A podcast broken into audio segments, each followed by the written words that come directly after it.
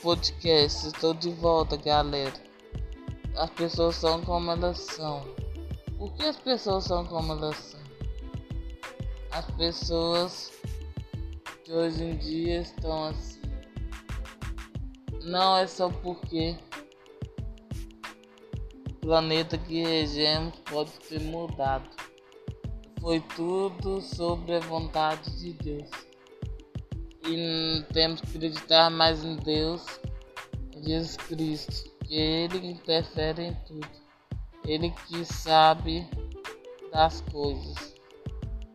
Então, vamos dizer que as pessoas são, porque entre sua família cada um tem o seu convívio de pessoas.